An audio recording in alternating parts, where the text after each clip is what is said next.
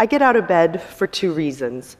One, small scale family farmers need more food. It's crazy that in 2019, farmers that feed us are hungry.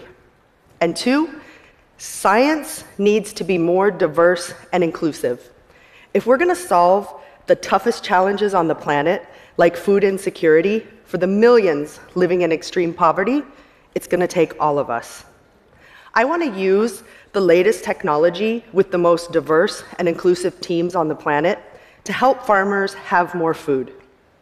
I'm a computational biologist. I know. What is that, and how is it going to help end hunger? Basically, I like computers and biology, and somehow putting that together is a job. I don't have a story of wanting to be a biologist from a young age. The truth is, I played basketball in college, and part of my financial aid package was I needed a work study job. So one random day, I wandered to the nearest building to my dorm room, and it just so happens it was the biology building. I went inside and looked at the job board. Yes, this is pre the internet and I saw a three by five card advertising a job to work in the herbarium. I quickly took down the number because it said flexible hours, and I needed that to work around my basketball schedule. I ran to the library to figure out what an herbarium was.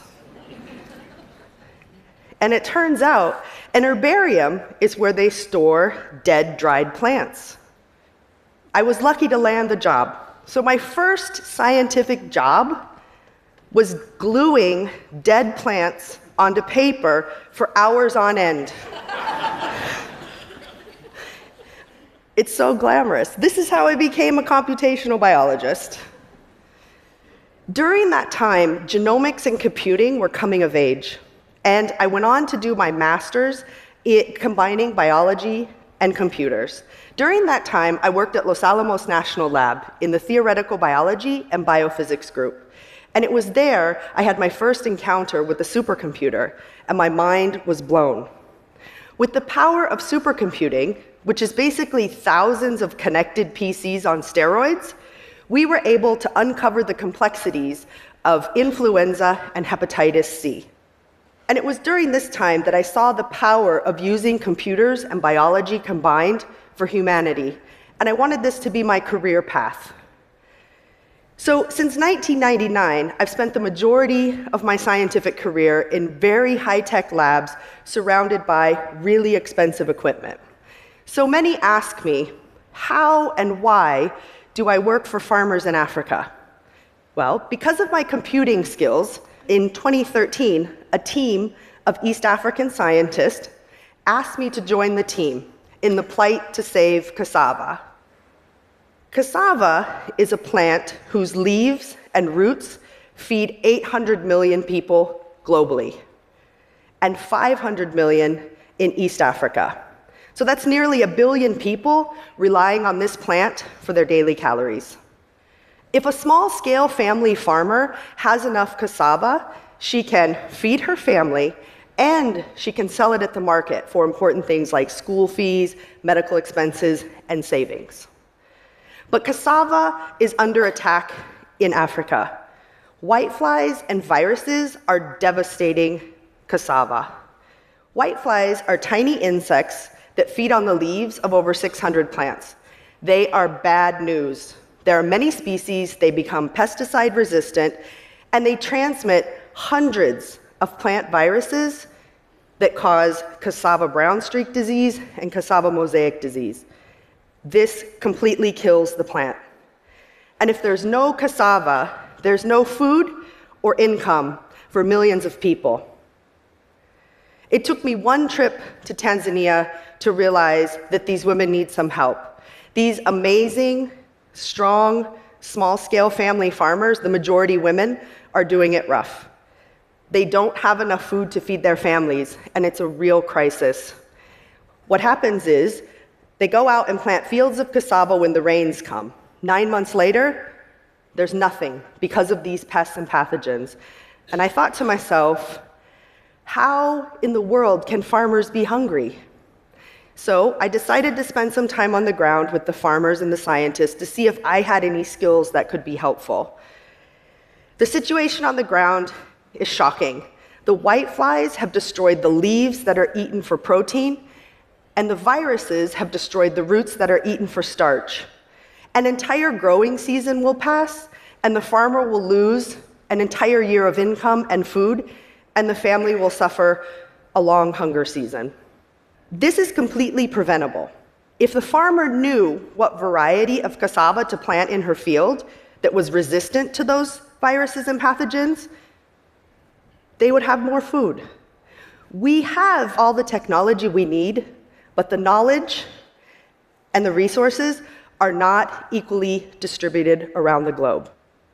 So, what I mean specifically is the older genomic technologies that have been required to uncover the complexities in these pests and pathogens, these technologies were not made for sub Saharan Africa. They cost upwards of a million dollars. They require constant power, specialized human capacity. These machines are few and far between on the continent, which is leaving many scientists battling on the front lines no choice but to send the samples overseas and when you send the samples overseas, samples degrade, it costs a lot of money, and trying to get the data back over a weak internet is nearly impossible. So sometimes it can take six months to get the results back to the farmer, and by then it's too late. The crop is already gone, which results in further poverty and more hunger. We knew we could fix this. In 2017, we had heard of this handheld portable DNA sequencer called an Oxford Nanopore MinION. This was being used in West Africa to fight Ebola. So we thought, why can't we use this in East Africa to help farmers? So what we did was we set out to do that. At the time, the technology was very new, and many doubted we could replicate this on the farm. When we set out to do this, one of our collaborators, collaborators in the UK told us that we would never get that to work in East Africa, let alone on the farm. So we accepted the challenge. This, this person even went so far as to bet us two of the best bottles of champagne that we would never get that to work. Two words pay up.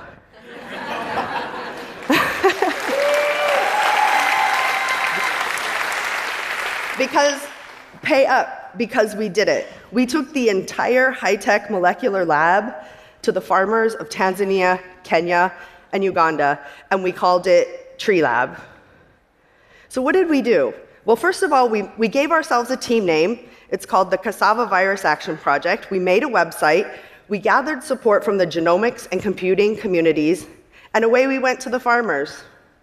Everything that we need for our tree lab is being carried by the team here all of the molecular and computational requirements needed to diagnose sick plants is there. And it's actually all on the stage here as well. We figured if we could get the data closer to the problem and closer to the farmer, the quicker we could tell her what was wrong with her plant. And not only tell her what was wrong, give her the solution. And the solution is burn the field and plant varieties that are resistant to the pests and pathogens she has in her field. So the first thing that we did was we had to do a DNA extraction. And we used this machine here. It's called a PDQEX, which stands for Pretty Damn Quick Extraction. I know. My friend Joe is, my friend Joe is really cool. One of the biggest challenges in doing a DNA extraction is it usually requires very expensive equipment and takes hours. But with this machine, we've been able to do it in 20 minutes at a fraction of the cost. And this runs off of a motorcycle battery. From there, we take the DNA extraction and prepare it into a library, getting it ready to load on to this portable handheld genomic sequencer which is here, and then we plug this into a mini supercomputer, which is called a MinIT. And both of these things are plugged in to a portable battery pack. So we were able to eliminate the requirements of main power and internet, which are two very limiting factors on a small scale family farm. Analyzing the data quickly can also be a problem, but this is where me being a computational biologist came in handy. All that gluing of dead plants and all that measuring and all that computing finally came in handy in a real world, real time way. I was able to make customized databases, and we were able to give the farmers results in three hours versus six months.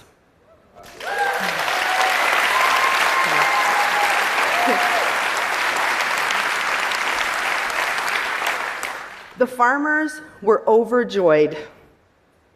So, how do we know that we're having impact? Nine months after our tree lab, Asha went from having zero tons per hectare to 40 tons per hectare. She had enough to feed her family, and she was selling it at the market, and she is now building a house for her family. Yeah, so cool. so, how do we scale Tree Lab? The thing is, farmers are scaled already in Africa. These women work in farmer groups, so helping Asha actually helped 3,000 people in her village because she shared the results and also the solution. I remember every single farmer I've ever met. Their pain and their joy is engraved in my memories. Our science is for them. Tree Lab is our best attempt to help them become more food secure. I never dreamt that the best science I would ever do in my life would be on that blanket in East Africa with the highest tech genomic gadgets. But our team did dream that we could give farmers answers in three hours versus six months, and then we did it. Because that's the power of diversity and inclusion in science. Thank you.